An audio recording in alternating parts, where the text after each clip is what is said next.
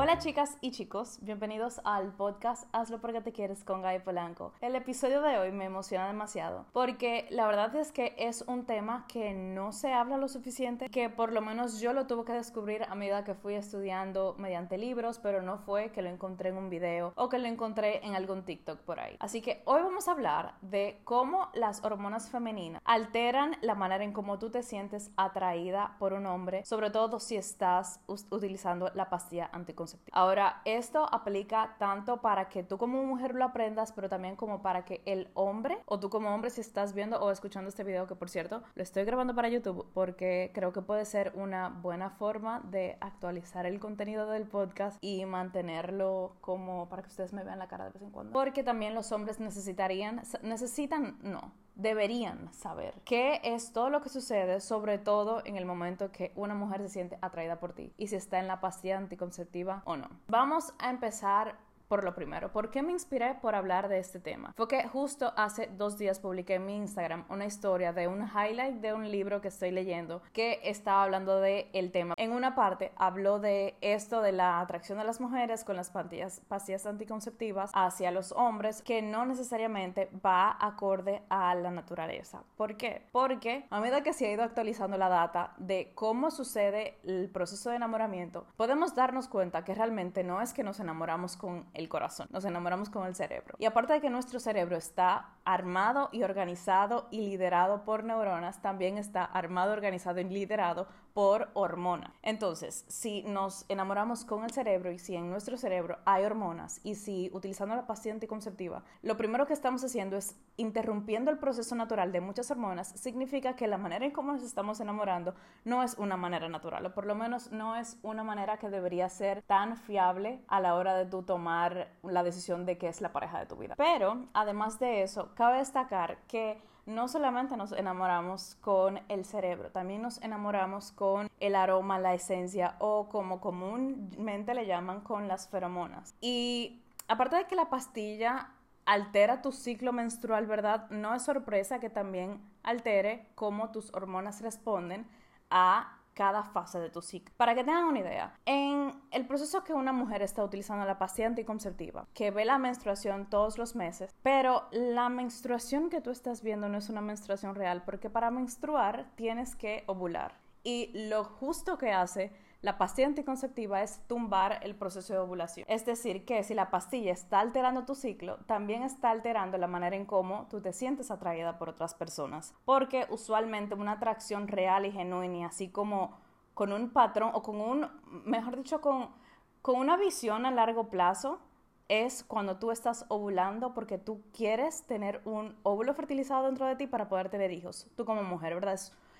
Totalmente natural que en el momento de ovulación tú te sientas con más ganas de socializar, con más ganas de, conocer personas, con más ganas de eh, que una persona, que alguien te atrae tú esos días como que tú te lo encuentras más bonito o tú por default te quieres sentir más bonito y te vistes y te maquillas y tal. Todo esto es porque en el proceso de ovulación la mujer se está preparando para estar, digamos, lista para que un óvulo sea fertilizado quieras o no quieras tener un bebé, es un proceso totalmente natural de tu cuerpo que no puedes evitar únicamente utilizando la pastilla anticonceptiva que te tumba el proceso de ovulación. Ahora, en el 1995 hicieron un estudio que se llama The Sweaty T-shirt Experiment que fue un experimento donde llamaron a varias mujeres para que olieran el t-shirt de hombres sudados, donde no se habían bañado, no habían usado jabón y no tenían ninguna contaminación con otro perfume u otro aroma que no fuese su aroma natural, sobre todo sudado. Y en este estudio lo que pudieron determinar es que las mujeres que estaban usando la pastilla anticonceptiva podían tener una mejor selección de los t-shirts de hombres que tenían mejor compatibilidad con sus genes versus las mujeres que estaban utilizando la pastilla anticonceptiva que tuvieron una selección muy dispareja, o sea que no hubo ningún mayor denominador. A lo que me refiero con esto de los genes es al complejo de mayor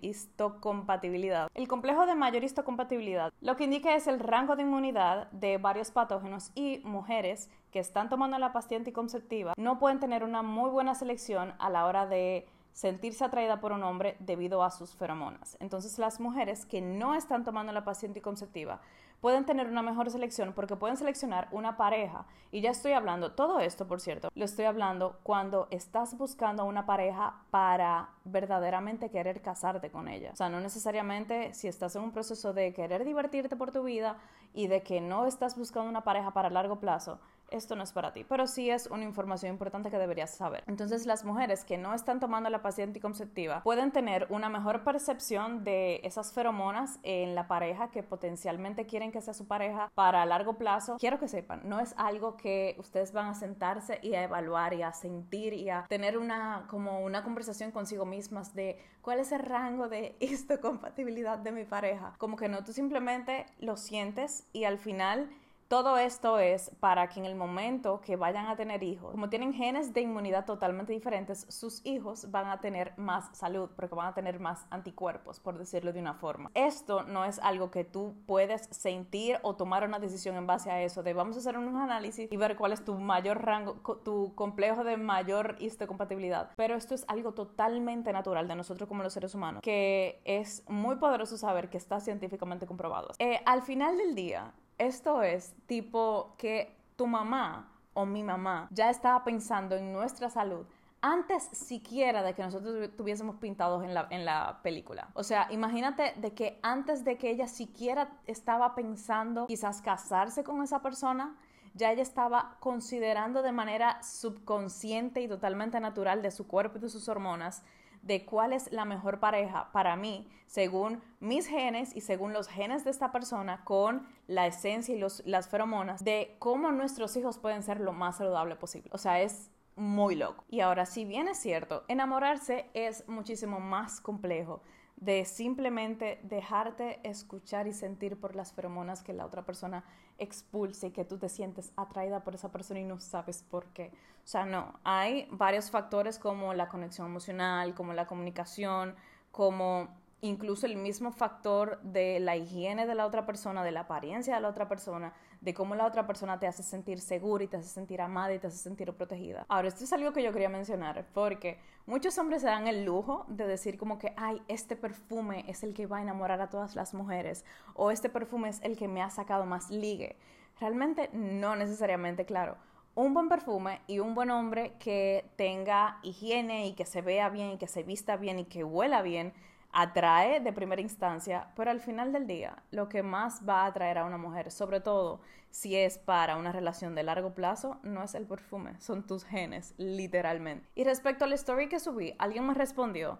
de que pensaba que las mujeres siempre buscaban casarse, porque justamente en el story yo subí como que si tú no estás buscando una pareja para casarte, no te recomiendo que te enamores mientras estés usando la pastilla anticonceptiva. Y esto es porque realmente no es un término o no debería ser una mentalidad que deberíamos continuar viviendo para toda la vida, como que no puedo enamorarme nunca porque eh, estoy en la pastilla anticonceptiva, no puedo salir con nadie porque estoy en la pastilla anticonceptiva y al final las personas que me van a traer no van a ser las personas con las que eh, me voy a llevar bien. No necesariamente. Y fue algo que yo también le dije a esa persona, como que no todas las mujeres están buscando una pareja para largo plazo, no todas las mujeres están buscando casarse ahora mismo. Y también no todas las mujeres están buscando casarse al final de su ciclo de proceso de casarse. De hecho, hay muchas mujeres que no quieren casarse, hay muchas mujeres que no quieren tener hijos. Entonces, por eso hice el énfasis, porque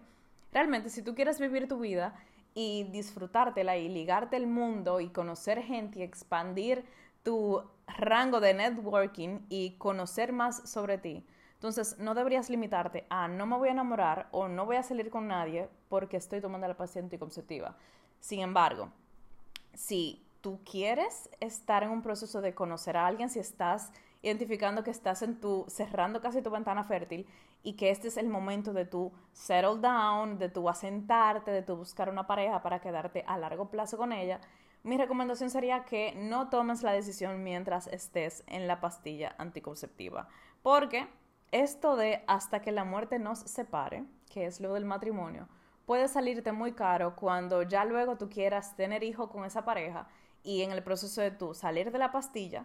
quedar embarazada porque ya no estás en la pastilla, te das cuenta que después de varios meses, después, después de tu estar post pastilla y post embarazo, no te sientes atraída por esta persona. Y no es necesariamente porque la persona ha cambiado, porque la persona sea mala pareja, porque hayan factores de que si el trabajo, de que si el estrés de la paternidad, de que si X, Y, Z, no necesariamente es eso, sino que simplemente tus hormonas están volviendo a un estado natural. Por naturaleza, esa persona no es la que tiene la mayor histocompatibilidad contigo. Entonces, quizás también sucede el caso de que pueden creer como que, que yo tengo un problema con mi líbido, que mi líbido siempre está muy bajo, no me siento atraída por mi pareja. Sin embargo, te puedes sentir atraída por tu entrenador del gimnasio. O sea, que no es problemas de que tú tienes el líbido bajito, sino que quizás la persona con la que te decidiste casar y la persona con la que decidiste tener hijos es la misma persona, sin embargo, tú no eres la misma. Pero tus hormonas ahora mismo no están siendo alteradas por la pastilla anticonceptiva